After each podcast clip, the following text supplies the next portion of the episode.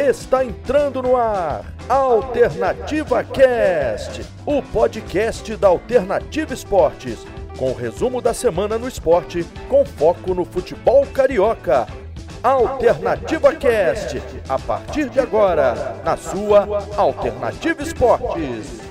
Fala rapaziada que nos acompanha aqui pelo Alternativa Cast, tá entrando no ar mais uma edição do nosso programa. Essa que é a edição de número 30, finalmente trintou aqui do programa Alternativa Cast, bombando na Alternativa Esportes. Eu sou o Luca Garcia, vou estar apresentando como sempre o programa para vocês e hoje ao meu lado os nossos companheiros iniciais, lá quando começou o programa, retornando aqui para a trigésima edição juntos, João Pedro Ramalho e Daniel Henrique. Então, começar aqui as apresentações com Dani nosso operador, voltando aí depois de um tempinho. Como é que você tá, Dani? Um prazer estar aqui com você nessa trigésima edição do nosso Alternativa Cast. Dá o seu destaque aí pra rapaziada, meu parceiro. Fala, Luca. Fala, João. Prazer é meu. Quem diria em trigésimo episódio já, estamos ficando velho já nessa, nessa estrada aí do Alternativa Cast.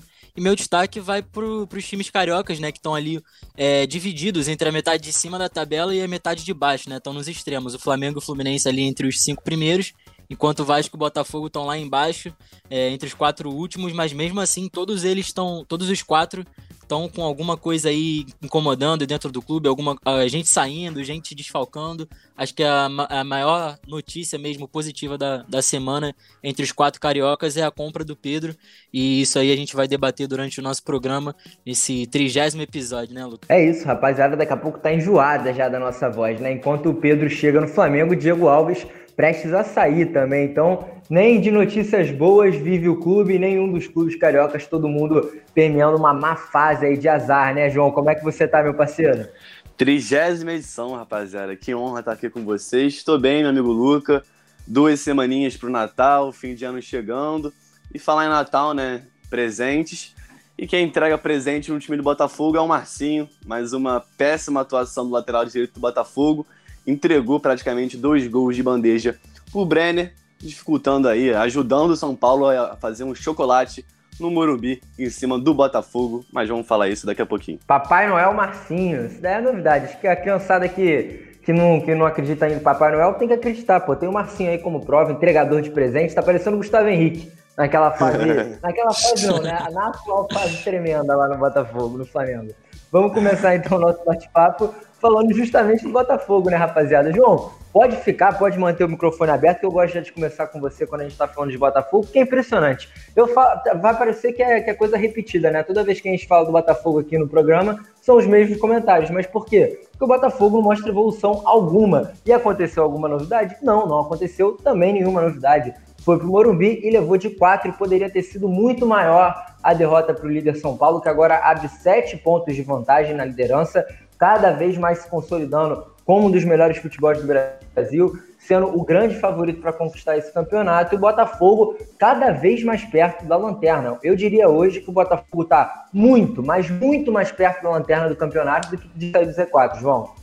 Ah, com certeza. Acho que eu não tenho como ter outra opinião em relação a isso. Você disse aí que o São Paulo abriu sete pontos em relação ao segundo colocado.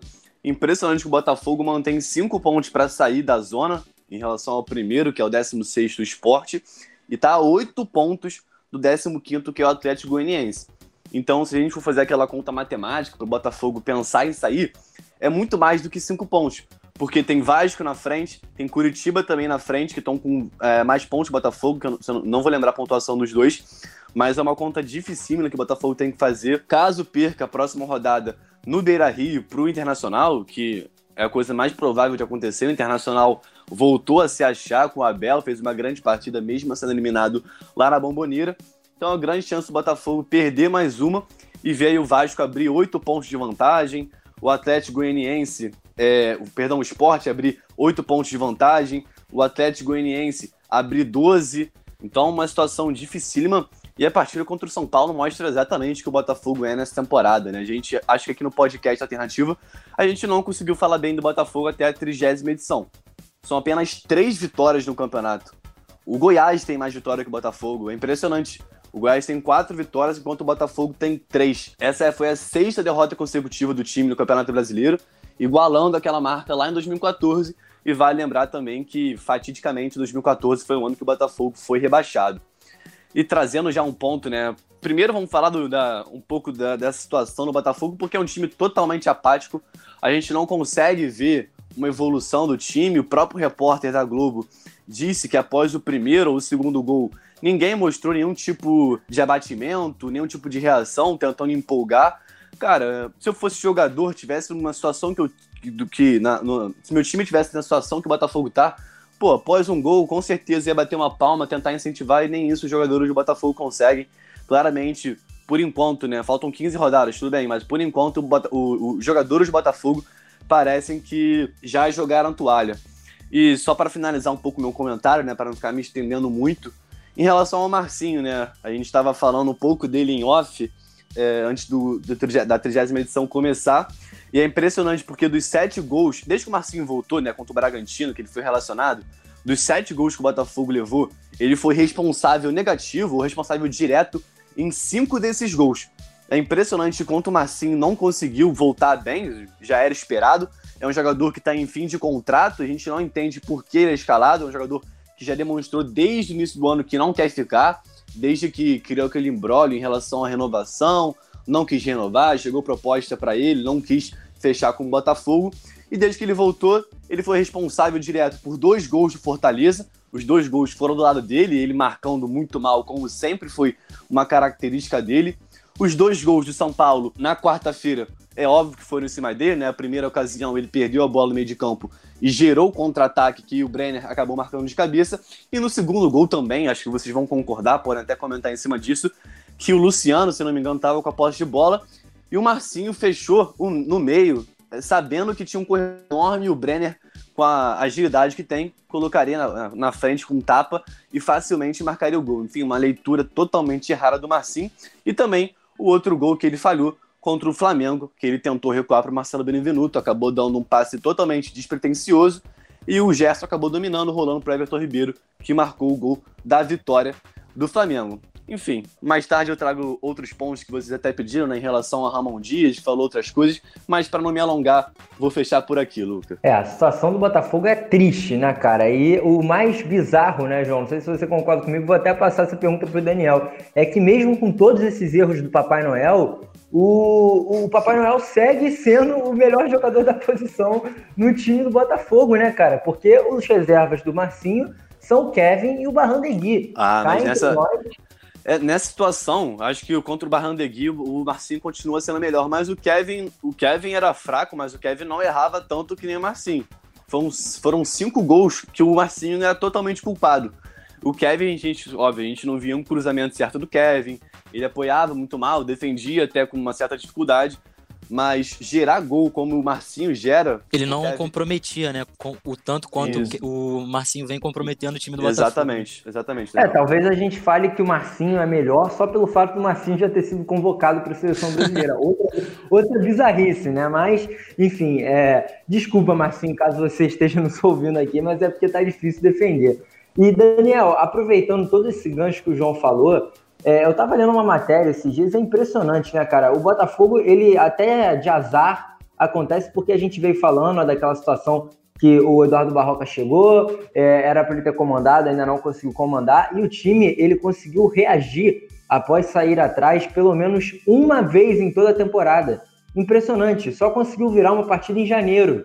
No Brasileirão, perdeu pontos importantes em seis jogos por gols após os 35 minutos do segundo tempo. Então é um time que, além de não virar jogos, leva muitos gols no final, além de não ganhar, empata muito e é o time que menos ganha também no campeonato.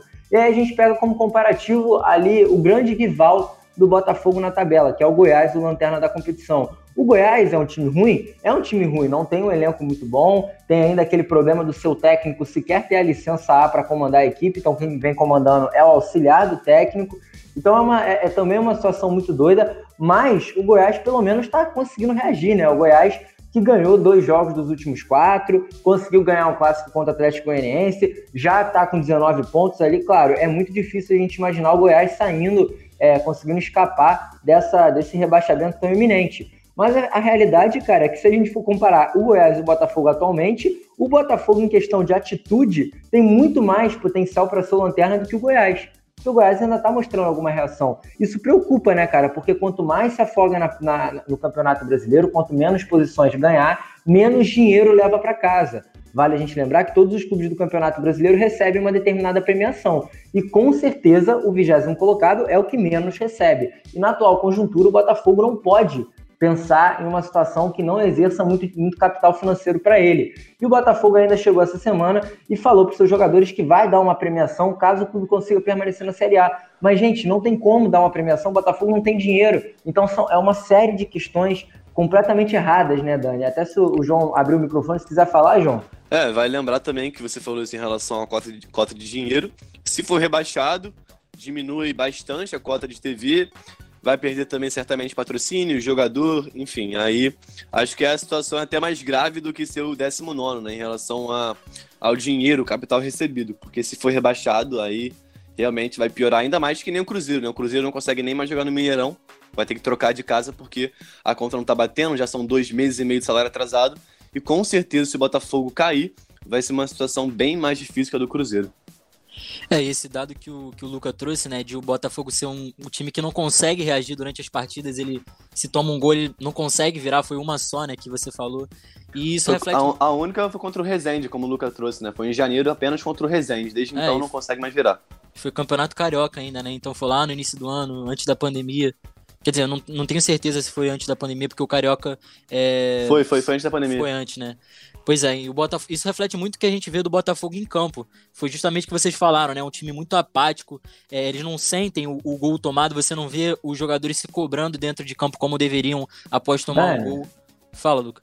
Só para você complementar, e, e o mais é, esquisito nessa situação é que justamente contra o São Paulo foram quatro gols, né, cara? E poderia ter sido muito mais, porque o Cavalieri ainda salvou diversos lances, tiveram bolas na trave e o Botafogo durante a partida inteira, durante os 90 minutos, apático, sem demonstrar nenhum momento de reação, né?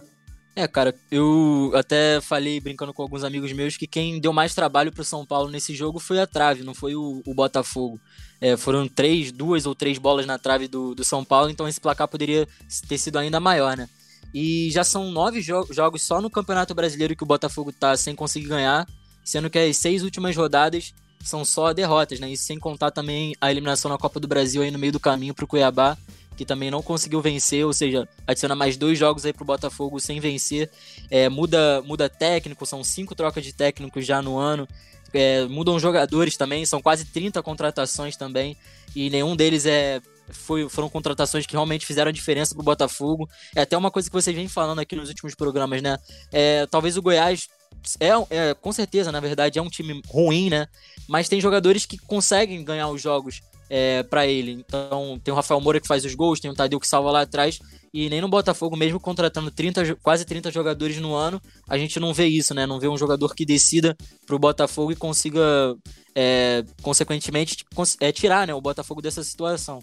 E a coisa vai apertando, o Botafogo vai pegar o Internacional, depois pega o Curitiba, que é um confronto ali direto e também é, é difícil ver o Botafogo ganhar um, um, confronto direto assim nesse campeonato. Depois também pega o Corinthians, que é um time que não é protagonista assim na competição, mas está ali no meio de tabela e também pega o Atlético Paranaense e ainda tem um clássico depois contra o Vasco. Então a tabela do Botafogo é bem complicada para essas próximas rodadas. Falei, João.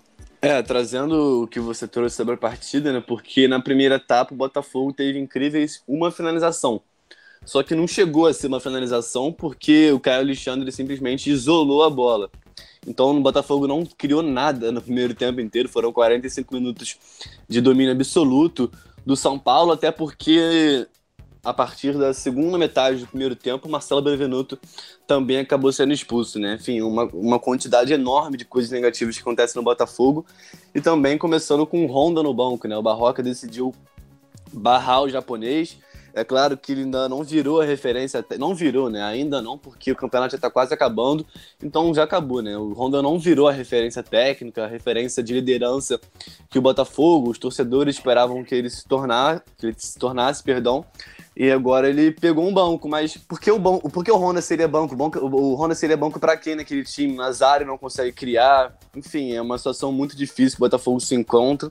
E João? E fala, Dani você falou do Benevenuto, né, que foi expulso, o Botafogo tá praticamente sem, sem um segundo Exato. zagueiro, né, para esse próximo jogo. O Foster também. O Foster é outro é. jogador que a gente já critica bastante aqui. É, qualquer posição que ele joga, ele não consegue bem. Também tomou amarelo, tá suspenso. Enfim, é. Botafogo sofrendo é, a, a tendência para a próxima partida contra o Inter é que seja o Ellerson, né, aquele mesmo que foi afastado no início do ano. É, é. junto com o Igor Cássio, quando os dois foram vistos jogando uma pelada no bairro de Mesquita. E, inclusive, o bairro que o nosso querido Renato Ximenes mora, companheiro aqui da, da nossa Alternativa Cash, e o Souza, zagueiro da base do Botafogo, não foi liberado pela CBF, né? Ele que tá com a seleção. Então, realmente complicado, né? O Botafogo vai escalar um garoto que não joga há muito tempo. E o Rafael Foster, João, aproveita aí para comentar, cara, o que, que foi aquele pênalti, cara? Eu, eu, é. eu, eu, eu não entendi, porque ele tava com os braços para trás. Na hora que o cara que o Igor Gomes chutou, ele botou para frente. O que, que foi Fez aquilo? tudo, tava fazendo tudo certo, né, Luca? Mas aí na hora da finalização ele fez tudo errado. Na hora de assinar o 10, ele acabou tomando um zero. Porque é impressionante, ele, ele coloca a mão para trás durante a finalização toda, né? Enfim, a jogada toda trabalhada, ele coloca mão, as mãos para trás. E na hora da finalização, que eu não me lembro do jogador, acho que talvez Luciano, enfim, ele acaba abrindo um pouco o braço. Foi do, é, foi do Igor Gomes. Igor Gomes. Cara, não dá para entender, não dá. É, e a bola certamente, certamente não, a bola ia pro gol, então, claro que foi um pênalti bem marcado. E só me alongando um pouquinho, né, uma coisa que eu também falei em off, que no canal do Thiago Franklin, que é um dos maiores setoristas do Botafogo, se não o maior, apareceu aí no Sport TV também ontem, esculachando, por sinal, o Marcinho. Ele fez uma entrevista ontem no seu canal com o Ramon Dias, ex-técnico do Botafogo, que nem chegou a assumir, né, por aquela questão uh, da cirurgia. E o Ramon Dias chegou a falar que tem jogadores no Botafogo que criaram uma panela de quatro, cinco jogadores que são meio que intactos no time. E que caso você mexa neles, enfim, nessa panela, você acaba criando um embrólio com o time inteiro, com a diretoria, e que acaba gerando mal-estar. E que por isso o Ramon Dias acredita que foi demitido, né? Por toda essa questão até antiética do Botafogo, demitir um, um, um treinador é, por uma questão médica, poderia ter esperado e pagou preço, né? Contratou o Barroca e o Barroca em seguida pegou Covid e até agora não voltou, ficou fora aí das duas primeiras partidas desde que ele chegou. E fazendo uma pequena cronologia sobre técnicos, o Botafogo começou, começou a errar desde que o Paulo Tuori saiu. Assim como o Vasco também errou, como o Ramon Dias, quando o Ramon Dias foi demitido, eu creio que o Botafogo errou desde que o Paulo Tuori saiu. Por mais que os resultados não tivessem vindo, o Botafogo tinha o um mínimo de padrão tático. A gente via movimentos síncronos, a gente via jogadas trabalhadas, o Botafogo pelo menos criava, e a gente podia chegar num podcast e falar que o Botafogo conseguiu jogar bem, mas o resultado não vinha. Mas desde que ele saiu, o Botafogo foi ladeira abaixo, impressionante. É, essa mudança de técnico acabou ferrando o planejamento do Botafogo. E creio que o Ramon Dias era a única luz no fim do túnel do Botafogo. Pela experiência que ele tem como treinador, é multicampeão, foi campeão como treinador do, do River Plate, então um treinador que já tem bagagem. Em própria comparação ao Barroca, Barroca saiu do Curitiba na, no, no Campeonato Brasileiro, deixou o Curitiba no Z4, foi pro Vitória na Série B, que também estava uh, no Z4, ainda creio que esteja no, no Z4 da Série B, e agora vem pro Botafogo. Então, se a gente for pegar aí a comparação entre os três times, Curitiba no Z4, Vitória no Z4 da Série B, e agora o Botafogo no Z4 da, também da Série A. Qual é a chance do Barroco conseguir ajeitar esse time? Acho muito difícil, só se o Botafogo fizer aquela campanha que o Fluminense fez naquele time de guerreiros de 2009, mas é isso, o Fluminense era um time de guerreiros, a gente via uma certa empatia dos jogadores para tentar sair dessa situação, mas esse time do Botafogo é um time totalmente apático que a gente pelo menos não consegue ver nessas últimas rodadas um, um quesito de reação iminente. João, olha que coisa engraçada. Você falou aí do Vitória, eu fui pesquisar aqui, né, enquanto você estava falando. E o Barroca deixou o Vitória no Z4, saiu e o Vitória agora está na 14 colocação. Então, então é, é, impressionante, né, cara? Tudo conspira para dar errado. Rapaziada, para a gente amarrar esse assunto de Botafogo e São Paulo, acho e tenho certeza que cabe a gente falar brevemente do São Paulo, né, cara? Começar aqui com o Dani, porque é impressionante, além do, do, do fato do Botafogo ter facilitado muito a vida do São Paulo, ter sido literalmente um treino de luxo para o São Paulo, porque o Botafogo não fez nada, mas o São Paulo cada vez mais confiante na competição. O tricolor paulista se mostra um time muito evoluído em relação ao que foi já no início da temporada. É um time que foi muito modificado, se a gente lembrar, lá no início do Campeonato Brasileiro, no início do Campeonato Brasileiro, perdão, no início do Campeonato Paulista, o ataque titular era composto por Alexandre Pato e Pablo. Hoje tem Brenner e Luciano, Brenner que sequer era relacionado e o Luciano, que sequer era jogador do São Paulo. Gabriel Sara também era um menino muito pouco utilizado no início da temporada e virou um titular absoluto, igualmente Igor Gomes, que havia perdido sua, sua chance e também virou titular. Então são muitas modificações. O Luan encaixou muito bem nesse meio de campo. A dupla de zaga que já foi de Diego Costa, a Léo, Diego Costa e Bruno Alves. E agora de novo Bruno Alves e Arboleda, repetindo a dupla de zaga do ano passado. Então é um time que se modificou muito ao longo do ano, né, Dani? É um time que foi se reformulando, foi aprendendo com as eliminações precoces, tanto na Libertadores quanto na Copa Sul-Americana. E é curioso, porque geralmente um time que dispara muito na liderança é um time que vem com o mesmo elenco desde o início da temporada. O São Paulo não. É o mesmo elenco? É. Mas o time titular, os 11 iniciais, se modificaram muito de um tempo para cá. E agora, pelo menos, a, acho que desde aquelas oitavas de final, é, da Copa do Brasil contra, quartas de final, perdão, contra o Flamengo, é a mesma equipe e o São Paulo vem mostrando um padrão muito interessante com o Luciano e Brenner cada vez mais se consolidando como realmente os melhores jogadores do Brasileirão 2020. É, Luca, não é o mesmo elenco, mas é o mesmo treinador, né? E eu, eu acho, na minha visão, assim, que isso vem fazendo muita diferença pro São Paulo nesse ano. É, é, é nítida a evolução do São Paulo durante a temporada inteira. Você pega um, um São Paulo eliminado na, no Campeonato Paulista bem precoce mesmo, né? Foi, eu não me lembro agora para quem foi, acho que foi pro Mirassol. Mas Mirassol, foi, isso mesmo. É, Mirassol. Foi um time pequeno, do interior de São Paulo. E aí você tinha uma desesperança por esse time, principalmente pelo trabalho do Fernando Diniz, né? A torcida já queria a cabeça do treinador, mas a diretoria do São Paulo bancou e hoje vem colhendo os frutos, né? Tá aí na liderança, sete pontos de diferença do segundo colocado. E o time, e o, o Fernando Diniz, como você falou, né? Mudou muito o elenco do São Paulo, mas ele teve mais tempo para conhecer os jogadores que ele tem. Então, por exemplo, o Brenner, que não era, como você falou, que não era nem relacionado, hoje em dia é um dos principais jogadores do time lá na frente. O Luciano também chegou do Grêmio, numa troca é, bem feita, né? O, o Everton foi para lá pro Grêmio e o Luciano foi pro São Paulo. E o Luciano também vem se destacando muito. É, no meio de campo também, o, aquele Luan, né? O, o, volante Luan, é uma das descobertas também do Diniz, que vem dando muito certo no, no São Paulo. Ele é um jogador muito sólido ali na, no meio de campo do, do tricolor. E isso com certeza veio, veio fazendo a diferença. Saiu até um vídeo esses dias, é, não sei se foi no canal do São Paulo, se foi nas redes sociais mesmo, de uma jogada do. Acho que foi no gol que o São Paulo fez contra o Sport, se eu não me engano. Que é de uma jogada de lateral. Foi contra o Goiás. Contra o Goiás. Foi um gol muito bem trabalhado ali do Gabriel Sara, né? Que ele dá o porta-luz e a, a bola sobra para fazer o cruzamento e o Brenner consegue desviar. Exatamente, isso é uma jogada treinada. Eles botaram um vídeo da, da jogada do gol, né, no jogo mesmo, e depois eles colocaram da, o vídeo da jogada sendo treinada, né, o próprio Fernando Diniz batendo no lateral, mostrando como é que se faz, e cara, tempo de trabalho, vem, vem, a gente vem vendo que faz a diferença é, aqui no Brasil, mas infelizmente a cultura do, do nosso futebol não, acaba não permitindo isso, né. É, o Fernando Diniz é, se eu não me engano, junto com o técnico do Ceará, que eu sempre esqueço o nome, cara, eu chamo ele de Guto Gordiola. Eu chamo ele de Gordiola, sempre esqueço o Guto Ferreira. Além do Guto Ferreira, Renato, Renato Gaúcho do Grêmio, e mais um treinador que eu não vou, me, não vou lembrar é, quem é, mas ele é o único treinador que está desde o início do campeonato e também está mais de é um o ano São no... Paulo também? É, isso. Acho que são os únicos técnicos que estão desde o início do campeonato uh, no comando da equipe. Então isso mostra uma regularidade. O São Paulo também estava com o Diniz ano passado, ele passou por altos e baixos uh, nessa equipe. E o Raí também, né? O Raí, que é diretor do, do São Paulo, também merece seus méritos. Uh, no pior momento, ele foi lá, botou a cara a tapa e bancou o Diniz e agora vem colhendo os frutos, né? O próprio Diniz também é um bate, um bate treinador. Ele é psicólogo, né? Você trouxe isso, Lu, que ele é formado em psicologia. E ele mesmo diz também que ele não é, ele, ele não se vê como um chefe, como um cara sob os seus jogadores. Ele considera os jogadores todos seus amigos e a gente vê isso em campo também, né? Principalmente com o Luciano, que viralizou aí recentemente todas as brincadeiras que eles fazem em campo. E também trazendo, né? Você trouxe, Daniel, a jogada trabalhada e jogada ensaiada no gol é, sobre o Goiás, lá na casa do Goiás. Também no gol seguinte, contra o esporte no Morumbi, também uma jogada ensaiada do Daniel Alves botando, fazendo um cruzamento perfeito para o Luciano fazer um gol. Então é um trabalho muito bem arquitetado do São Paulo.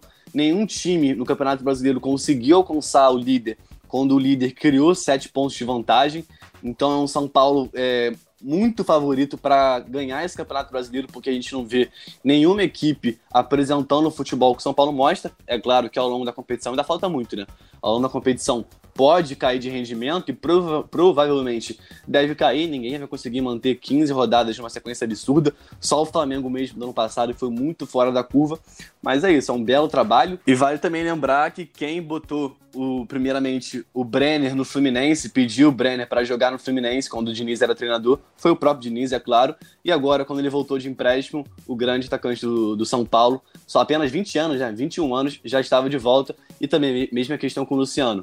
Diniz foi treinador do Luciano no Fluminense, pediu o retorno dele no São Paulo e agora colhe os frutos de uma bela dupla de atacantes que para mim só perde para o Bruno Henrique e Gabigol do ano passado. É, o Brenner que já tem 20 gols na temporada, com 20 anos, é realmente uma marca impressionante. E o Luciano, se não me engano, tem 14 gols na temporada, também é uma excelente marca. São Paulo, agora, como você disse, né, João, vai ter a prova de fogo, porque a sequência não é das melhores, né, para o tricolor paulista, por mais que só esteja disputando o Campeonato Brasileiro e a Copa do Brasil, que em breve voltará. O São Paulo tem à frente no Brasileirão jogos contra Corinthians, Fluminense e Atlético Mineiro, na realidade, na ordem certinha, Corinthians, Atlético Mineiro e Fluminense. Três jogaços, clássico mais disputa pela liderança e depois contra o tricolor do Rio. Fala, Daniel. E no meio disso tudo também já tem, o, entre o jogo do Atlético Mineiro e do Fluminense, já tem a, o jogo da ida, né, do, da Copa do Brasil contra o Grêmio. Exatamente, então realmente vai ser uma sequência daquelas. O São Paulo, se ganhar esses jogos, eu arrisco a dizer que já é campeão brasileiro, até porque vai enfrentar concorrentes diretos ali na frente, como o próprio Galo, que é o vice-colocado, e caso não ganhe também e comece a perder, a gente sabe muito bem como é o futebol brasileiro. Daqui a uns três, quatro programas a gente já vai estar falando: ó, oh, São Paulo caiu de produção, Cavalo Paraguai. É, aqueles clássicos. Aqui é, a gente tem que. É, a mídia é engraçada, né? Enfim, acho que a esfera do futebol é engraçado porque há seis meses atrás, lá no Campeonato Paulista, sei lá quanto tempo, não vou saber exatamente, todo mundo queria a cabeça do Diniz e agora ele é um gênio do futebol, né? O melhor treinador do país. Então a gente tem que ter uma certa calma. É claro que o trabalho dele é muito efetivo. Para mim, o Diniz atualmente é sim o melhor treinador brasileiro, ao lado também de Rogério Senna, Renato Gaúcho, enfim, são vários treinadores de alto nível. Mas também a gente tem que ter uma certa calma, porque caso venha uma sequência ruim e o São Paulo caia de rendimento, o que pode acontecer. Vale lembrar também que o São Paulo não teve nenhum surto de Covid ainda no seu time, né? até isso o São Paulo é, vem fazendo muito bem esse protocolo. Mas caso caia de rendimento também, a gente tem que analisar por esse lado, que nenhum time consegue manter uma regularidade completa no campeonato. Já são, se não me engano, 14, 15 jogos de invencibilidade, não vou saber ao certo, mas 14. é isso. 14 jogos, né? É um time que vem muito bem, mas que pode acontecer uma queda e os times que vêm atrás pode acontecer. Assim como o Galo caiu muito de rendimento, né? O segundo colocado, por sinal, mas caiu muito de rendimento. Nas últimas 10 rodadas, se eu não me engano, fez muito poucos pontos, não vou saber o certo. Mas assim como, assim como o Internacional que também era líder, caiu muito de rendimento. Então acho que é uma coisa normal que aconteceu com todos do G4, todos, todos do G5 e pode acontecer com o São Paulo do Diniz. É, acho que o mais importante do São Paulo é que além de estar tá disparado ali na liderança, está jogando bonito, está jogando muito bem, com muitas variações. E o Fernando Diniz nunca foi dúvida para ninguém de que era um bom treinador, só precisava encaixar em algum time. Não encaixou no Atlético Paranaense, não encaixou no Fluminense, no São Paulo, quase não encaixou, mas está encaixando agora e colhendo os frutos positivos. Agora, um time que joga mal e está mal posicionado é o Vasco da Gama, né, Daniel? porque o Vasco não apresenta um bom futebol, não sei desde quando, tem muito tempo. Na realidade, estou para te falar que eu acho que desde lá da terceira, quarta rodada do Campeonato Brasileiro, ainda com o Ramon, o Ramon sem ser o Ramon Dias do Botafogo, né? O Ramon que a gente conhece, Ramon Menezes, ídolo do Vasco, e o Vasco que vai enfrentar o Fluminense na próxima rodada do Campeonato Brasileiro, clássico, o último clássico o Fluminense ganhou por 2 a 1 com o gol do Fred, inclusive foi o primeiro gol do Fred na volta. O Fluminense segue em cima da tabela, disputando posições ali por cima, tentando a sua retomada após a saída surpreendente do Odair Helman para os Emirados Árabes. Agora o Marcão volta a sua terceira passagem à frente do time profissional, enquanto o Vasco sofre com uma série de questões, além da dificuldade de se eleger um presidente, questões dentro de campo também muito mal resolvidas, problemas no elenco, e agora ainda contou com a invasão do CT. Líderes de organizadas invadiram o CT do Vasco muito facilmente, né? Fiquei até abismado com a facilidade que os caras conseguiram invadir e cobraram bastante jogadores como Leandro Castan e Thales Magno. Então é uma dicotomia dos clubes cariocas nesse momento, né, Dani? É, pois é, vamos ter esse clássico aí do, dos extremos, né? O Fluminense numa fase muito boa, apesar do Odaí agora ter, ter deixado o time, né? Né? Vai ser comandado agora pelo Marcão. E o Vasco nessa, nessa sequência muito ruim de jogos sem conseguir ganhar. Já são duas goleadas seguidas no Brasileirão, tomando quatro gols. É, além dessa, dessa turbulência né, dos bastidores, tanto de, de política do clube quanto da invasão dos torcedores. E como você falou, né? Foi muito fácil, eles só botaram a mão ali por dentro do, do portão, abriram e foram invadindo para cobrar os jogadores. É, até o, Ricardo Sapinto ele não, não chegou a afinar né, para os torcedores, ele quis realmente debater ali com eles o que estava acontecendo, mas a cobrança tá vindo né, para os times é, para os times cariocas que estão lá embaixo. E você falou do, do, do Vasco, né? Que não lembrava da última vez que o Vasco jogou bem. Eu acho, assim, de cabeça mesmo, pensando agora, eu acho que a última vez que o Vasco conseguiu fazer um jogo, assim, não, não bom, não um jogo excelente, mas dentro da proposta que ele entrou em campo para fazer, ele conseguiu realizar, foi contra é, justamente contra o São Paulo, né? Naquele empate 1 a 1 jogando lá no, no Morumbi. Entrou para se defender, conseguiu até abrir o placar, mas aí numa, numa falha do, do Jadson acabou tomando empate mas conseguiu sofrer bem ali é, com esse ataque do São Paulo, que tem essa dupla que a gente já falou, do Breno e do Luciano, mas conseguiu sofrer bem naquele jogo saiu com empate, né? Mas depois disso, realmente a coisa foi decaindo muito, muito fortemente, foi eliminado da Sul-Americana por fraco Defesa e Justiça e agora tá nessa sequência ruim também no, no Campeonato Brasileiro e tá aí na, na 17 colocação. A sorte do Vasco, na minha visão, é que tem alguns outros times ali que também estão fazendo uma forcinha para cair, né? Como é o esporte. O esporte também tá numa sequência muito ruim. É, a diferença do Vasco pro, pro esporte é de só um ponto, sendo que o Vasco tem um jogo a menos. Então isso pode ser aí um alento, né, pra torcida e, pro, e pros jogadores do Vasco para tentar sair dessa situação. É, o Vasco tá na. tá na um ponto sair do Z4, como você trouxe, né, Dani? E acho que isso é muito em conta do trabalho que o Ramon, que o Ramon Dias, ó, já ia falar Ramon Dias, Ramon Menezes fez. Porque se não fosse aquele início de campeonato avassalador que o Vasco fez, líder do campeonato, é, ganhou, se eu não me engano, três seguidas. Se não fosse esses pontos acumulados no início do campeonato, o Vasco certamente estaria numa situação igual do Botafogo ou até pior. Então, fazendo essa analogia que vocês trouxeram de quando o Vasco parou de jogar bem, foi desde a saída do Ramon. O Ramon venceu o Botafogo no Engenhão por 3 a 2 mas depois dessa vitória sobre o Botafogo, o time acabou caindo na regularidade, o que já era esperado pela questão do elenco que tem, da qualidade do elenco, e acabou que o Vasco acabou errando na demissão do Ramon Dias, porque desde, desde sua saída o Vasco caiu muito de rendimento, como o Daniel trouxe, e desde que o, que desde que o Ricardo Sapinto chegou, são apenas duas vitórias, se eu não me engano, várias derrotas, eliminação na Sul-Americana por Defensa e Justiça e agora também acumula o Z4, né, como a gente já trouxe, e também essa invasão no CT que o Ricardo Sapinto não afinou, como o Daniel trouxe, mas em seguida disse que se, se essa pressão continuar, essa coisa de entrar facilmente no CT, ele vai sair. Disse isso em entrevista porque ele também não está acostumado, é um treinador português, europeu, não está acostumado com essa cobrança. E também inadmissível, né? Os próprios porteiros, os funcionários responsáveis por, essa, por esse portão no CT do Vasco já foram afastados e com razão, né? Porque é impressionante uma torcida organizada entrar com tamanha facilidade. Botar o dedo na cara de um treinador também é brincadeira. Nenhum trabalhador gostaria disso. Mas enfim, só para finalizar meu comentário, o Vasco vai se afundando cada vez mais no Z4. É um time que, assim como o Botafogo, não mostra nenhuma questão de evolução.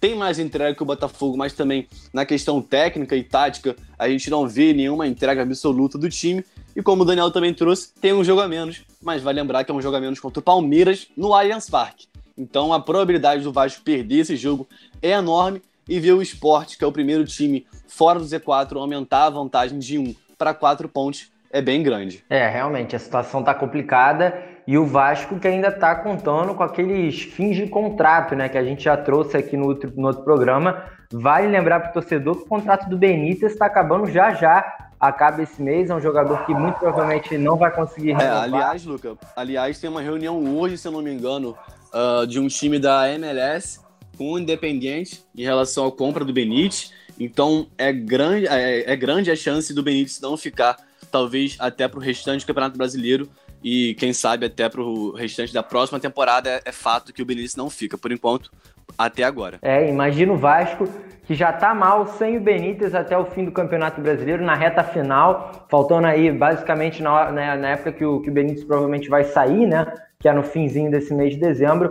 Vai faltar ainda aí, acho que uns 10, 12 jogos para o Campeonato Brasileiro se encerrar. Imagina o Vasco sem o seu principal articulador.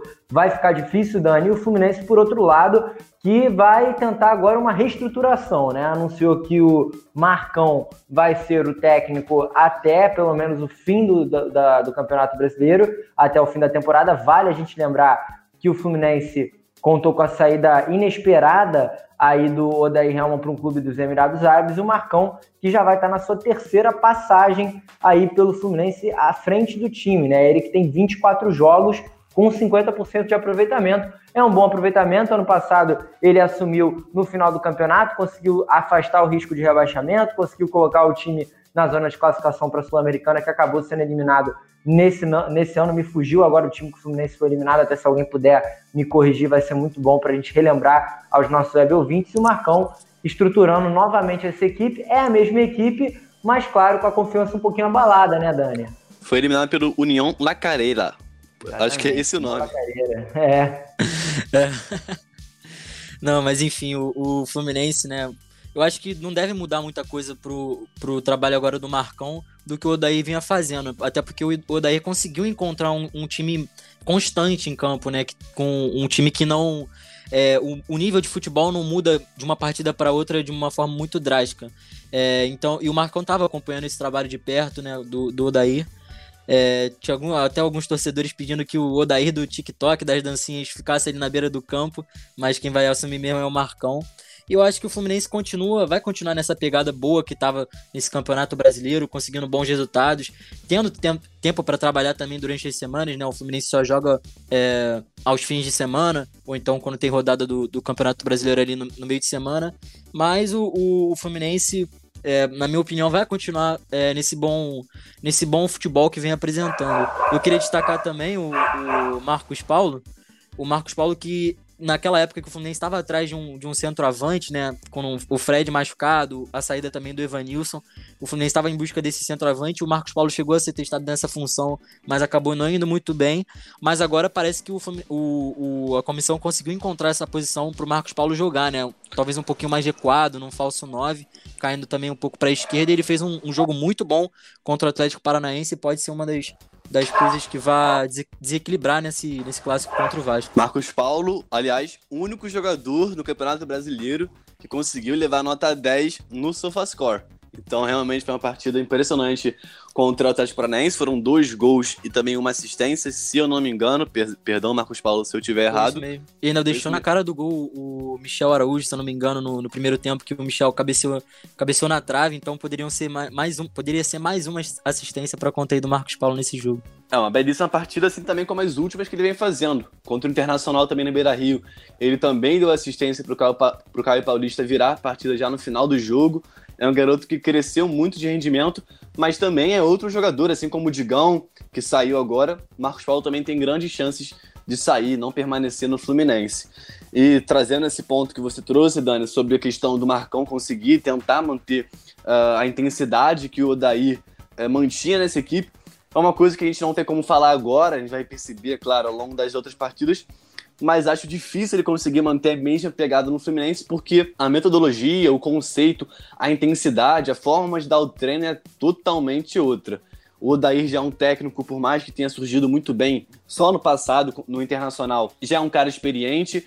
É, no Fluminense, vinha fazendo um grande trabalho, conseguiu dar um padrão, uma identidade a um time tecnicamente abaixo em relação aos seus rivais. Vai lembrar também que o Fluminense ali entre os oito primeiros, é o time que tem menor investimento. E também trazer um último ponto, que se o Marcão continuar, é, conseguir trazer o mesmo aproveitamento que ele deu ano passado no Fluminense quando ele assumiu, ele consegue colocar o Fluminense no G4. Eu vi esse dado, se não me engano, em alguma página no Fluminense, que se o Marcão conseguir ter o mesmo aproveitamento que ele teve ano passado, onde ele conseguiu afastar o Fluminense do Z4, ele consegue colocar o Fluminense na Libertadores. Então vamos ver se o é, ex-jogador do Fluminense, né, ídolo do Fluminense, consegue manter esse padrão, essa pegada que o Odair deixou, mas é difícil. A gente tem que analisar as próximas partidas para ver se o time vai conseguir encaixar e entender a nova metodologia do Marcão, porque, é claro, são duas pessoas diferentes. Marcão e Odair são treinos diferentes, personalidades diferentes. Vamos ver se essa intensidade continua. É, e o Fluminense que você falou todo, todos esses repertórios aí, né, João? O Fluminense que ainda vai contar nesse jogo contra o Vasco com a, a volta do, do Iago, né? O Iago voltando de lesão, ficou um tempo fora por conta de lesão, vai poder retornar. Em compensação, o Martinelli se machucou, garoto de 19 anos que se destacou na última partida, tá lesionado, vai ficar de fora. Então a gente pode ter novidades nesse, nesse time titular do Fluminense, além de, claro, das novidades que muito provavelmente o Marcão pode propor também ao time titular, né? A gente não sabe quais são realmente as alternativas que ele vai optar para começar o jogo, mas além de ter a novidade de lesão e de retorno de lesão, podemos também ter novidades pelo primor técnico ali do que o Marcão achar melhor para essa partida. Mudando de assunto, já chegando no nosso bloco final. Ô, Luca. Nosso... Pode falar, Dani. Antes de você mudar aí de bloco, não vai rolar aquele palpitômetro não do clássico? Claro, já tava me esquecendo. Clássico é palpite, é porque eu tô errando todos, né, Dani? Aí, aí perde até a graça pra mim, mas clássico é palpite Pô, também tô mal. Também eu não acertei nenhuma até agora. Só um detalhe, o nosso querido Renato é impressionante, hein, cara. Ele acertou de novo os dois jogos da Libertadores agora, Grêmio muito, né? e o Palmeiras contra o Internacional, lá acho que foi Fluminense e Inter, ele acertou que o Fluminense ia ganhar do Inter, e acertou também o último clássico que teve entre Botafogo e Flamengo. O cara tá demais. Pena que não tá aqui. Começa aí, Dani. Você puxou, me lembrou, pode começar. Cara, eu acho que o Vasco vai muito motivado, principalmente pela rodada, né? Porque se o Vasco ganha, o esporte vai ter um confronto direto ali com o Curitiba, então pode ser uma chance do Vasco sair. Mas mesmo assim, eu acho que o Fluminense tá com a moral um pouco maior. Eu acho que vai dar Fluminense 3 a 1 João? 3 a 1 é, é muito gol pro time do Fluminense. Mas é, o Fluminense é amplo favorito, né? Seria muito injusto a gente colocar o Vasco como favorito para essa partida. O Fluminense faz um belíssimo trabalho, mas é isso, né? Vive uma inconstância desde a saída do Daí. A gente não sabe se o time vai manter essa pegada. E o Vasco, por outro lado, vem muito pressionado. A gente não sabe se essa cobrança no CT vai cair bem no time, vai cair mal. Vamos ver. Uh, tem um clássico que pode mudar o panorama do Vasco nesse Campeonato Brasileiro, mas eu coloco sim o Fluminense como favorito, 1 a 0 naquele jogo truncado. 2 a 1 Fusão. Vamos ver se eu acerto dessa vez, hein? Nunca acertei, prestador aqui. Nunca tá, acertei tá... também, impressionante. Tá mal, não, é, tá complicado aqui, a situação tá mal, esse palpitômetro aí já, eu, tô, tô, quero acabar, hein? Acabou, último palpitômetro, autoritário aqui no, na Alternativa Cash. Brincadeira, rapaziada, depois a gente volta com mais palpitômetro, porque agora tá na hora da gente falar do Flamengo, né, João? O Flamengo que vai ter um confronto, não é direto, mas é muito difícil, né, cara? Porque o Santos, clube que tá aí na Libertadores, conseguiu arrancar um empate importantíssimo contra o Grêmio fora de casa, vem motivado, apesar de todos os seus desfalques pela Covid, o Cuca retornou, tem o Marinho jogando muita bola, o próprio Felipe Luiz em coletiva nessa última quinta-feira lá pelo Flamengo afirmou que o Marinho é o jogador mais difícil de ser marcado no futebol brasileiro, é um jogador que tem muita explosão, muita intensidade, e o Flamengo, pelo menos, se é que tem uma vantagem em jogar em casa, mesmo sem a torcida, é essa, né? Vai jogar no Maracanã e agora tem uma série de jogos no Maracanã, né? Porque vai enfrentar ainda o Bahia, depois, se não me engano, vai pegar. São quatro jogos, de cinco jogos, o Flamengo joga quatro no Maracanã. É uma sequência Exatamente. bem boa então, do é Flamengo.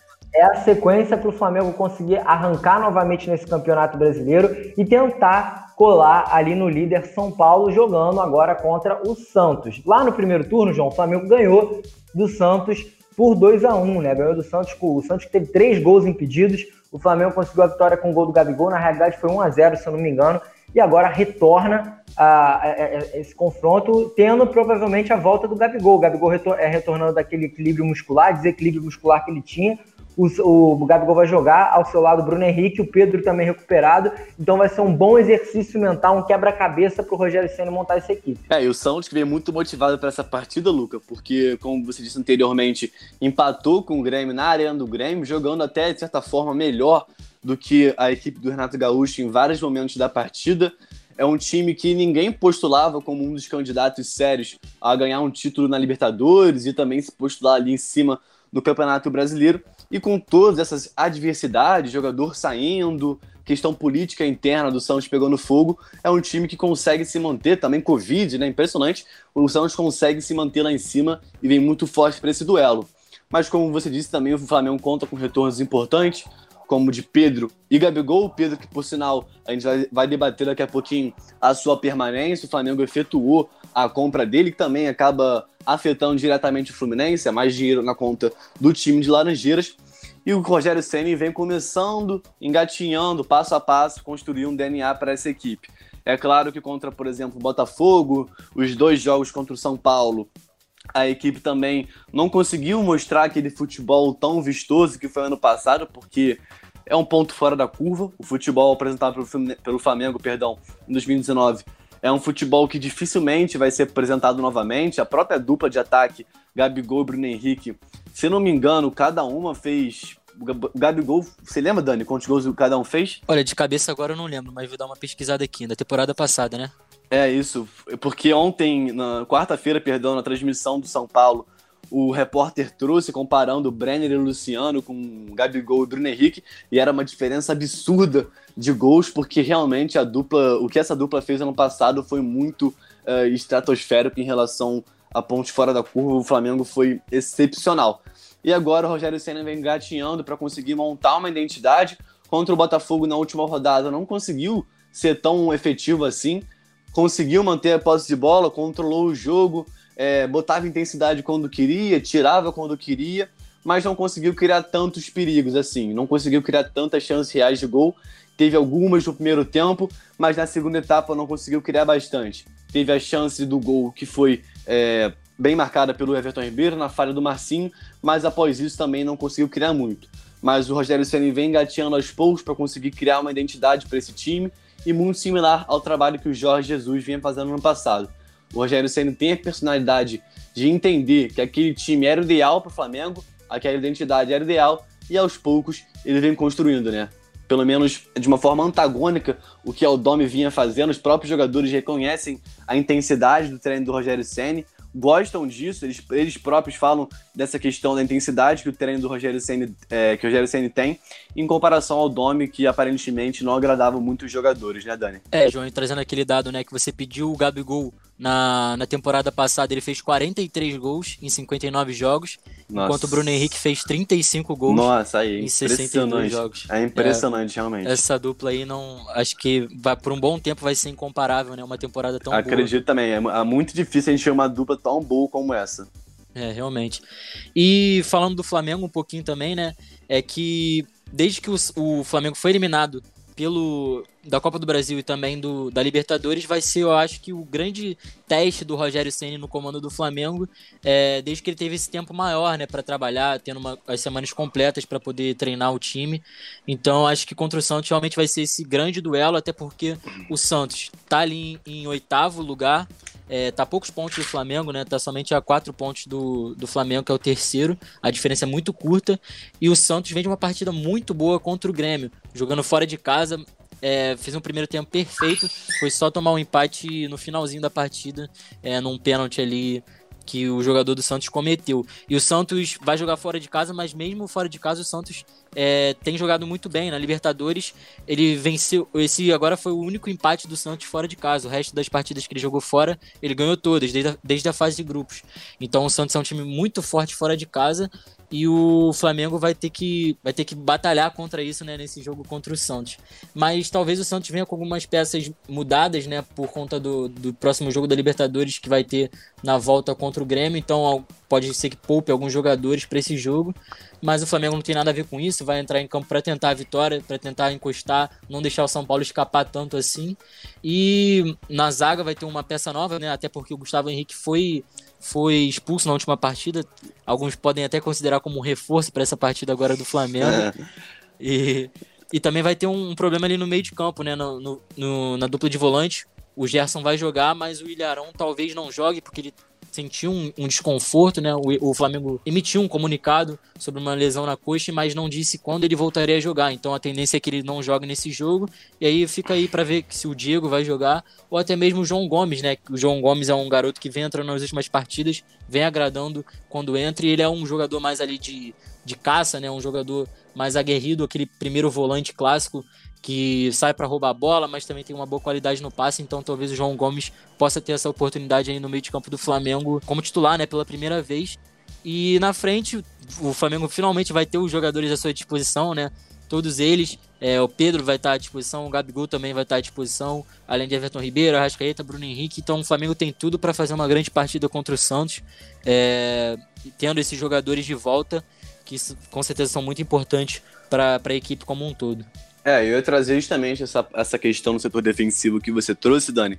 Porque, como a gente sabe, o Gustavo Henrique foi expulso e, ao meu entender, ele foi correto ao fazer a falta, porque o Lucas Campos tinha grande chance de fazer o gol que empataria já no final da partida, então ele optou por ser expulso e. E foi no limite, dar... né? Foi no limite foi ali no... da área, ele se dá um, um, dois segundos depois, ele já tá dentro da área e faria o pênalti. Na, na, na, minha visão, ele foi muito bem a fazer o pênalti. Acho que não tem outro entendimento. É claro que tem aquela falha de linha da defesa, que o Calu conseguiu achar espaço e o Lucas Campos infiltrar. É claro que o Flamengo tem falhas defensivas, isso é a tônica do Flamengo ao, ao longo da temporada inteira, não é novidade para ninguém. Mas ao meu ver, ele acertou. E saiu recentemente, se eu não me engano, ontem, saiu uma, uma, uma, uma matéria trazendo que o Léo Pereira não mostra o mesmo batimento que o Gustavo Henrique mostra. O Gustavo Henrique é um jogador que erra mais que o Léo Pereira, é claro, mas o Léo Pereira também vive, não vive uma boa fase. São dois grandíssimos jogadores com grandíssimas qualidades, fizeram uma grandíssima temporada no passado, mas o Gustavo Henrique, principalmente, vem falhando muito.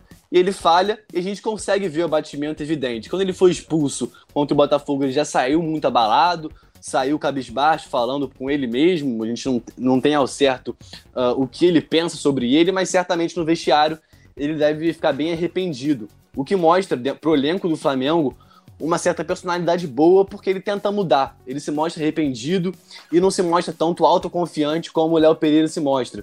O Léo Pereira não se mostra, de acordo com o elenco do Flamengo, os bastidores do Flamengo mostram que o Léo Pereira não mostra esse abatimento, é muito autoconfiante, talvez ele não peça muita, muita, muitas, muitos perdões pelos seus erros defensivos, e isso vem pegando mal no elenco do Flamengo, tanto que o Rogério Ceni vem optando pelo Gustavo Henrique como titular. E agora, né, Dani, com Gustavo Henrique fora, eu queria saber qual seria a dupla titular na, na zaga do Flamengo, né? Seria Rodrigo Caio e algum jogador da base, certamente o Natan, né? É, eu acho que finalmente o Flamengo vai ter, né, a dupla de zaga que o, dos sonhos do torcedor, é, desde que o Rodrigo Caio voltou. Porque o Rodrigo Caio jogou ao lado do Léo Pereira, jogou ao lado do Túlio, jogou ao lado do, do Gustavo Henrique. É, e, e agora... é, a, é a grande chance do Natan, porque se Exatamente. essa é a dupla de sonhos do torcedor. Imagino que para o Natan, também um jovem que ainda não teve é, grandíssimas oportunidades, agora é a chance de cravar sua vaga na equipe titular, jogando ao lado do melhor zagueiro, não só do time, mas também do Brasil, ao meu ver. É, e você falou dessa questão do Léo Pereira, né? Que ele não é muito vibrante, ele não se abate com, com os erros, com os gols tomados. E o Natan, quando jogou, ele sempre mostrou ser um jogador de muita personalidade, né? Ele tem essa, esse psicológico de ser um jogador aguerrido, de dar raça em campo é muito do contrário do que o Léo Pereira mostra é, nesse tempo que ele tem de Flamengo. Então, eu acho que vai ser muito provável que o, o Rogério Senna escale para essa próxima partida o Rodrigo Caio e o Natan, e que, ao meu ver, é a melhor, a melhor escolha que ele pode fazer para essa partida, até porque o Santos não tem um ataque ruim, é, tem jogadores que são muito. que que dão muito trabalho para as defesas quando jogam contra. Então, acho que essa vai ser a zaga aí que o Flamengo vai, vai escalar para essa partida. Até porque o ataque do, do Santos é muito rápido, né? Tem o Soteu, do Marinho, o próprio Caio Jorge também, quando joga, é um jogador que não é tão paradão, é um jogador que tem sua mobilidade. Então, eu acredito até que com o Natan o Flamengo ganha um pouco mais de mobilidade, até em comparação com o Gustavo Henrique e também Léo Pereira, né? Mais velocidade, né? E até porque o Santos, ele é um dos melhores ataques do Campeonato Brasileiro, né? Tem o Atlético Mineiro com 43, São Paulo com 42, o Flamengo com 38 e logo depois vem o Santos com dois gols a menos, tem 36. Então, é, só provando, né, que realmente dá trabalho e essa velocidade que o Flamengo vai precisar na zaga, até porque os atacantes do, do Santos são muito leves. Tem meninos da base, tem o próprio Soteudo e o Marinho, como você falou. Então vai ser importante ter essa, essa agilidade na defesa. Só para finalizar nosso comentário, tu acha que tá na hora de tirar o La Pereira e emprestar ele pra outra equipe? Cara, eu acho que não, não sei é difícil, né? Porque é um jogador que foi contratado agora, a gente tem casos de jogadores que conseguem dar a volta por cima, mas até agora ele não, não mostrou para o que veio, ele não mostra é exatamente isso que você falou, né? Ele não mostra, o semblante dele não, não mostra as coisas que acontecem durante o jogo, ele tá sempre ali com a, com a mesma cara, então eu acho que isso pesa um pouco, ainda mais se tratando de Flamengo, né? Porque a torcida, a diretoria cobra muito essa coisa de vibrar com o time, de jogar pelo Flamengo, jogar com Ele raça. não se mostra batido, né, quando erra, em comparação Exatamente. com o Gustavo Henrique. Pois é, ele não mostra nenhum abatimento, até isso que você falou, né, dos bastidores, que o Rogério Senna tem preferido o Gustavo Henrique por conta disso, mesmo jogando ali do lado esquerdo e ele sendo um destro e o Léo Pereira sendo um canhoto. Mas, assim, eu não sei se. Eu não emprestaria ele. Eu acho que se viesse uma proposta para vender, uma proposta boa que não que o Flamengo não perca muito dinheiro é, em relação ao, ao, preço que comprou e consiga vender por um bom preço. Tem times é, da Europa interessados, né? O próprio Benfica está interessado no jogador.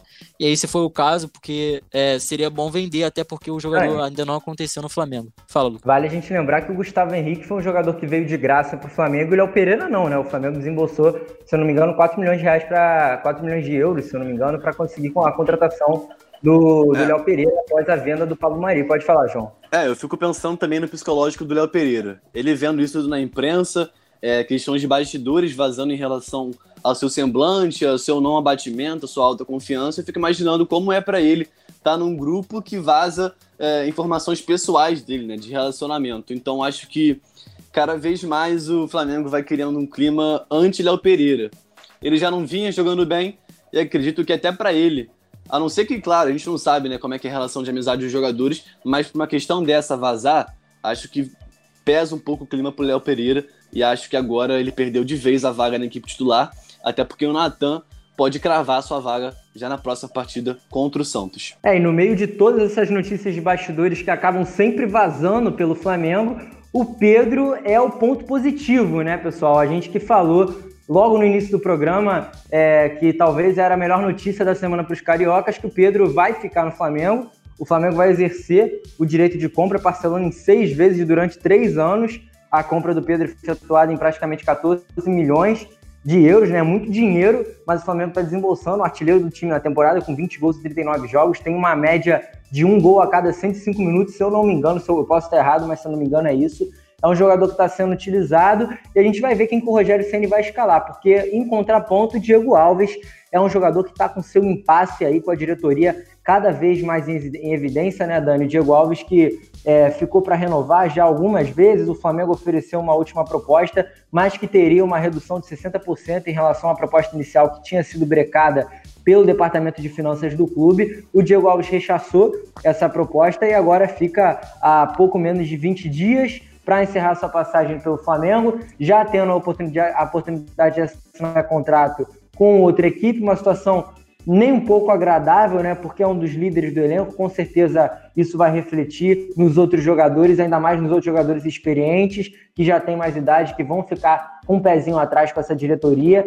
porque não foi muito bem conduzida essa escalação. E aí, Dani, para a gente conseguir finalizar esse bate-papo do Flamengo. Faça seus comentários sobre essas possíveis saídas e chegadas em definitivo de jogadores e também queria que os dois, se pudessem, esboçassem um possível time contra o Santos, porque o Arão está machucado, então a gente vai ter provavelmente uma novidade no time titular. O Gustavo Henrique está suspenso e também, pela primeira vez, o Rogério Ceni vai contar com a disposição Bruno Henrique, Pedro e Gabigol. É, né? O Flamengo teve essas, essas duas principais notícias aí durante a semana, uma muito boa e uma que eu considero muito ruim. Primeiro, falando do Pedro, é com certeza muito importante essa contratação do, do jogador em definitivo, apesar do, do preço caro, mas é um jogador que realmente vale esse preço é, pelo que vem mostrando nessa temporada e também pelo que mostrou nas últimas temporadas. É o artilheiro do time na, na, na temporada, também no, no, Campeonato Brasileiro é o artilheiro é, com 10 gols. Então ele é um jogador muito importante, se mostrou também muito importante é, na, no tempo que o Gabigol ficou sem jogar, ficou lesionado. É, o Gabigol, que é um ídolo né, do Flamengo, teve toda essa, essa bagagem que trouxe de 2019 e ele conseguiu é, botar isso nas costas e levar para campo, não, e não levou isso para campo, né? Muito tranquilo em campo e ele conseguiu conseguiu representar muito bem no, nas partidas que jogou, tanto que, claro, obviamente é o, é o artilheiro do time.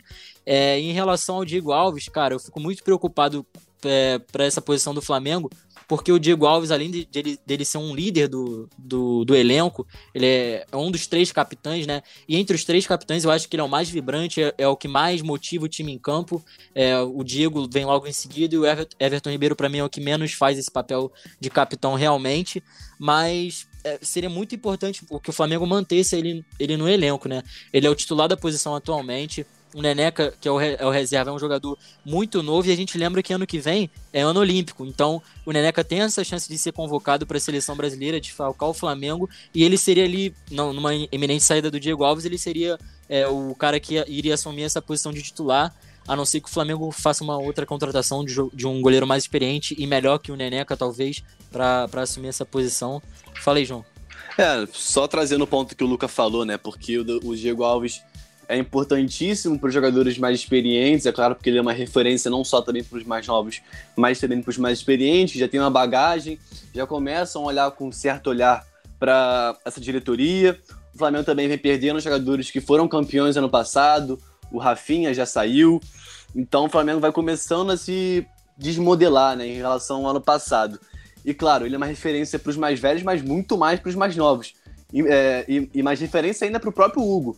O que é um jogador, o que é um goleiro muito novo, então o Diego Alves era certamente uma grande referência para o Hugo, então para o próprio crescimento do goleiro jovem do Flamengo, a permanência do Diego Alves seria muito importante também pela valorização do ídolo. Diego Alves é campeão da Libertadores, importantíssimo na campanha, assim também como no Brasileiro, Recopa, enfim, o Flamengo por enquanto não mostra valorizar seus atletas, né, seus ídolos. E esse ponto que você falou, talvez seja o que mais incom possa incomodar até outros jogadores né, do elenco mais experiente, até porque o, o, o, jogador tinha combinado com, com a diretoria, tinham entrado num consenso né, de um valor, e aí a última proposta que a diretoria apresentou Exato. foi 60% abaixo do valor que eles tinham combinado.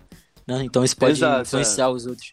É claro, ele sendo uma referência, sendo amigo, o Flamengo criou uma amizade enorme dentro desse grupo e jogadores como Felipe Luiz, por exemplo, vendo um jogador como Diego Alves que formou uma carreira na Europa insatisfeito com a atitude da diretoria, isso pode sim se refletir não só dentro de campo, mas também é, internamente. Você trazendo esses dados do contrato, né? Eu vi ontem no Sport TV que o Flamengo já tinha reduzido a proposta salarial dele e também agora é, reduziu o tempo de contrato. Então isso acaba também diminuindo, óbvio, o, uh, o, contrato inteiro. O salário que ele receberia foi diminuído por conta dessa diminuição no tempo de contrato. Então foi realmente uma atitude muito feia do Flamengo, porque tinha prometido tal valor, tal tempo de contrato e agora voltou atrás, né?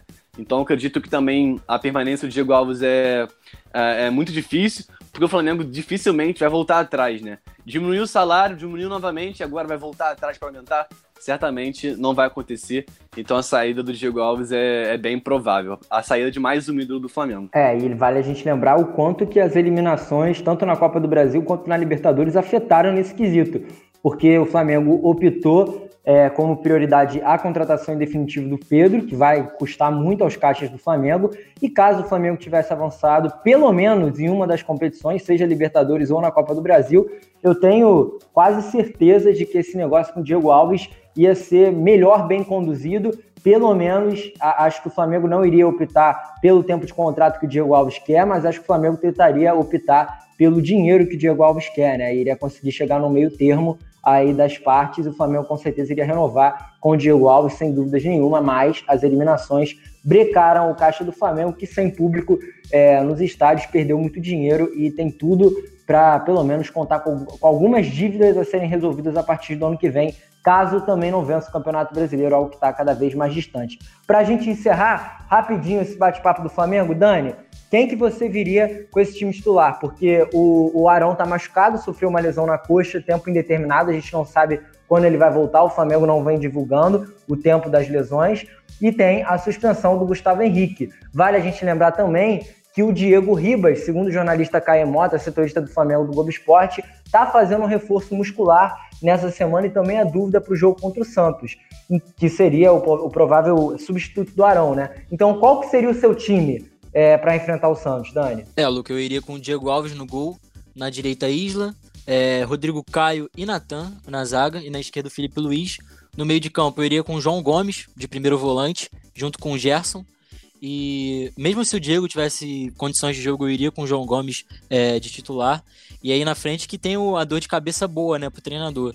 Mas eu iria de Arrascaeta, eu iria de Bruno Henrique numa ponta, Gabigol do outro lado e Pedro na frente. Eu tiraria um pouco o Everton Ribeiro, que apesar dele ter feito gol contra o Botafogo, é, eu tenho achado as últimas participações dele nos últimos jogos é, muito abaixo do que ele pode apresentar, então daria esse, esse descansinho aí para o jogador e testaria essa formação com Gabigol e Pedro juntos.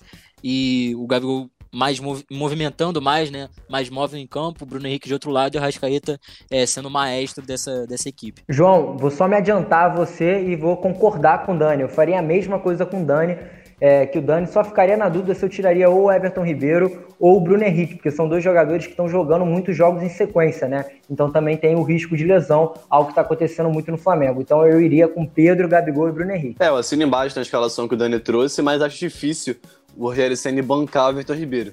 Não só pela importância técnica que ele tem, por mais que, como o Dani trouxe, ele não vem atuando muito bem desde que ele foi para a seleção, né? Ele não voltou é, no ápice como foi o fato dele chegar à seleção, mas mesmo assim é um jogador que pode resolver com um tapa na bola, assim como foi com, contra o Botafogo. Então creio que ele não deve, que ele não, que ele não vai sair da equipe, né? O Rogério Ceni não deve tirar ele. Eu acho que sobra apenas para o Bruno Henrique. Creio eu que vai ser a opção do, do Rogério Ceni tirar ele, porque como eu disse, o, o Everton Ribeiro é referência técnica e também de liderança, tanto que ele foi é, o capitão na última partida. Então é isso, rapaziada. Encerramos os assuntos dos clubes cariocas, encerramos os assuntos em gerais. Vamos só dar aquela pinceladinha rápida na Libertadores, claro. É notícia, a gente tem que falar. O Grêmio e o Santos, como a gente já disse, empataram lá em Porto Alegre. Um resultado excelente para o Santos, conseguindo um gol aí com o Caio Jorge. O garoto tem cinco gols no profissional, três deles na Libertadores, tem muita estrela. Menino de 2002 mais novo que a gente, Dani, faz um comentário breve sobre esse jogo, porque o Santos larga na frente, né, cara? É, então eu cheguei até a falar um pouco disso né, no, no nosso bate-papo aqui sobre o Flamengo, que é a próxima partida é Flamengo e Santos, mas o Santos me surpreendeu assim positivamente, porque é, o Grêmio jogando dentro de casa, é, nessa tradição de Libertadores, é, nos últimos anos chegando sempre às semifinais, pelo menos. Então, o Santos é, me surpreendeu principalmente no primeiro tempo. Fez um excelente primeiro tempo, conseguiu abrir o placar também e me surpreendeu nessa partida positivamente. Já o Grêmio conseguiu ali só no finalzinho, né, buscar esse empate, mas acho que é um confronto que ainda está muito aberto. É, eu não consigo botar favoritismo para nenhum dos dois lados. É, se rolar o palpitômetro aí, eu acho que eu vou até me abster dessa aí para não, pra não errar mais uma vez, porque é um confronto que está muito em aberto ainda, é muito difícil de, de, de botar alguém como favorito. É, essa partida cara, é...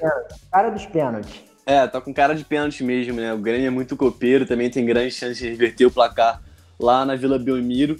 Mas é impressionante, né? Eu trouxe isso anteriormente, Luca, que o Santos, com todos os problemas que teve na temporada, não teve investimento tão grande assim. E mesmo com todos os problemas internos, Covid. Trocou de técnico também, né? No... Trocou de técnico, jogador saindo, o próprio Lucas Veríssimo é, não joga mais pelo Santos, tem um contrato do Benfica em mão já, então certamente não joga mais pelo Santos.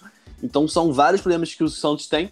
É, toda semana, né? Toda semana aparece alguma notícia ruim uh, dentro da Vila Belmiro, mas mesmo assim uh, o Peixe consegue se postular sempre como um dos candidatos a alguma coisa. No Campeonato Brasileiro já se postula ele como uma vaga certa no G4, ou pelo menos é um dos candidatos firmes, e na, na Libertadores está muito próximo de chegar à semifinal. É claro que tem que, tem que vencer ou empatar por, por 0 a 0 na Vila Belmiro, mas se a gente for botar quem tem mais chance de passar agora com esse resultado pelo futebol apresentado pelo Santos na Arena do Grêmio, eu colocaria sim o Santos como um dos favoritos. Mas o Grêmio tem todo um respeito, é um time muito copeiro, o Renato gosta desse tipo de jogo, o Renato gosta de não chegar como favorito nessas decisões, porque é nessas horas que o Renato e o seu time todo, né, os guris, crescem de rendimento, então é um baita jogo e vale lembrar também que o Jean-Pierre não jogou nessa partida e volta na próxima. Então, Jean-Pierre, que é o 10 do time, é um dos melhores jogadores do Campeonato Brasileiro, da Libertadores também, é uma baita revelação do Grêmio e que certamente já já a gente vai ver esse jogador deitando na Europa, porque a qualidade dele, a leitura que ele tem do jogo, a leitura de como ele pode evoluir, ele aparecendo bem amigos, fazendo essa própria leitura do seu jogo, é um jogador muito diferenciado e que nessa próxima partida na Vila Belmiro tem tudo para acrescentar. Então é um baita jogo que não tem como cravar quem vai passar. É, ele e o PP, né? O PP que joga muita bola também, tem um futuro brilhante pela frente. Agora, o Palmeiras, né, João, pra gente finalizar o nosso podcast, saiu no lucro, porque empatou com o Libertar fora de casa, jogando muito mal, e a lei do ex, infalível, a lei do ex que sempre aparece, o Gustavo Gomes marcando contra o seu ex-clube e salvando a pele do Palmeiras do que foi um jogo ruim mas que conta com a vantagem do empate em 0 a 0 Creio eu que o Palmeiras vai conseguir essa classificação. É, o Libertar também é um time fraquíssimo, né? Por mais que o Palmeiras tenha jogado mal, o Libertar foi até melhor que o Palmeiras em certos momentos do jogo, mas o time do Libertar também é fraquíssimo tecnicamente. O Palmeiras com todo respeito também ao Libertar, é amplo favorito para conseguir fazer um, um, um, grande resultado no Allianz Parque, até acho que um placar mais elástico do que a gente está prevendo pela, pela primeira partida. Palmeiras, assim como, contra, como foi contra o Delfim na primeira partida, é, jogou bem, até contra o Delfim na ocasião jogou bem, mas a situação uh, do Delfim também era muito ruim, a questão técnica do time era muito fraca. E no jogo de volta contra o próprio Delfim, é, o Palmeiras se prevaleceu. Então creio que o Verdão do Abel Ferreira tem tudo para mostrar a sua identidade, voltar a apresentar o futebol que vinha apresentando no, no Brasileiro e também na Libertadores, e é um favorito, né? Não jogou bem na, no Paraguai, mas no Brasil creio que tem tudo para fazer um grande resultado. Palpitô, palpitômetro 3 a 0 Dani, esse jogo aí é mais fácil de palpitar, né? Vai no Palmeiras também? Cara, o Luca, eu tenho uma. Eu tô com uma dúvida, até porque a gente tava conversando aqui antes do programa, né? Antes da gravação. Apesar do Palmeiras estar muito bem, uma fase muito boa desde a chegada do Abel, do Abel Ferreira, ele conseguiu dar uma estruturada no time melhor que não tinha com o Luxemburgo, apesar dessa última partida ruim, né, contra o Libertar, mas o Palmeiras vem de, um, de uma tendência aí nas últimas Libertadores de, de ser eliminado para esses times é, um pouco piores, né? Considerados piores. É, foi eliminado Dois... pelo Barcelona de Guayaquil, né? Recentemente. É, em 2017 também. foi o Guayaquil, perdeu nos pênaltis. É, em 2018, claro, perdeu pro Boca Juniors normal. Não normal, né? Mas é aceitável. Em 2019, venceu o primeiro jogo jogando, é, jogando fora de casa contra o Grêmio, tomou uma virada no, no jogo de volta, deu uma, uma pipocada, né? A gente pode falar assim. Então, se tratando de Palmeiras e Libertadores ultimamente, ultimamente, eu não conseguiria garantir nada. Mas pelo trabalho que o Abel vem fazendo, eu colocaria aí talvez uma, uma vitória apertada do, do Palmeiras, 1 a 0 ou talvez um 2 a 1 para avançar para a próxima fase. É, Libertadores não tem como a gente cravar nada, né? Mas o Libertar também é um time, em relação ao Palmeiras, muito fraco tecnicamente. É claro, tem seus valores, tem suas virtudes, mas acho difícil o Palmeiras não passar por esse time, até porque seria para mim vexatório. Se a gente comparar investimento do Palmeiras e do Libertar, é uma comparação astronômica, então creio que o Palmeiras, pelo futebol que apresentou, claro, em exceção a essa partida de ida, é pro favorito. É, então é isso, rapaziada. Uma Alternativa Cast, 30 edição, com todos os assuntos possíveis falados aqui. Falamos de São Paulo, de Libertadores, de Clube Carioca, de tudo. Até de Papai Noel a gente falou, entregador de iFood, porque o nosso programa é interdisciplinar e a gente fala de todos os assuntos, tudo que é notícia a gente fala aqui na Alternativa Cast. Estamos chegando, então, a mais um fim de programa. Agradeço todo mundo que ficou conosco. João, começar com você, despedidas, meu brother. Melhoras aí para você, que você consiga pisar o quanto antes, irmão. E um bom, um bom final de semana para você, meu parceiro. Obrigado, meu amigo Luca. Logo, logo estarei de volta. E só trazendo aqui um ponto interessante, porque no dia 25, né, Natal, é sexta-feira. Queria saber aqui se vai ter chinelo ou não vai ter na alternativa cash. Eu nunca sou a favor do chinelo e vou falar. Sexta-feira, Natal, vai ter alternativa cash, hein? Cravei. Então, fechado, estou dentro, não tem problema Abertura nenhum. de presente ao vivo. É. Abertura de presente. gostei, gostei. Vou participar então. Então é isso, rapaziada. Até a próxima e valeu. Bom final de sexta-feira a todos. Valeu, meu parceiro. Dani, muito obrigado também por mais uma presença no nosso Alternativa Cash. Opere com muito primor a edição do nosso programa para deixar ele tinindo para o nosso web ouvinte. É isso, Lucas. Sempre bom debater com você, com o João trigésimo episódio, né? Que vem o quadragésimo, quinquagésimo, até o zésimo que eu já não sei mais falar, mas que venham vários próximos episódios aí que o Alternativa Cast tenha uma, uma boa duração. E torcer também para que o clássico do final de semana seja bastante movimentado, que o Flamengo consiga fazer uma boa partida, que o Botafogo também consiga aí talvez um, um suspiro, né? é, finalmente consiga um suspiro nesse, nesse Campeonato Brasileiro, que na, na próxima terça-feira com certeza vai ter gente aqui capacitada para debater tudo isso. E é isso. Vou, vou partir aqui para a edição para botar o episódio lindão lá no ar. É isso, como eu disse, rapaziada, quem tem disciplinar, edita, fala, grava, faz tudo.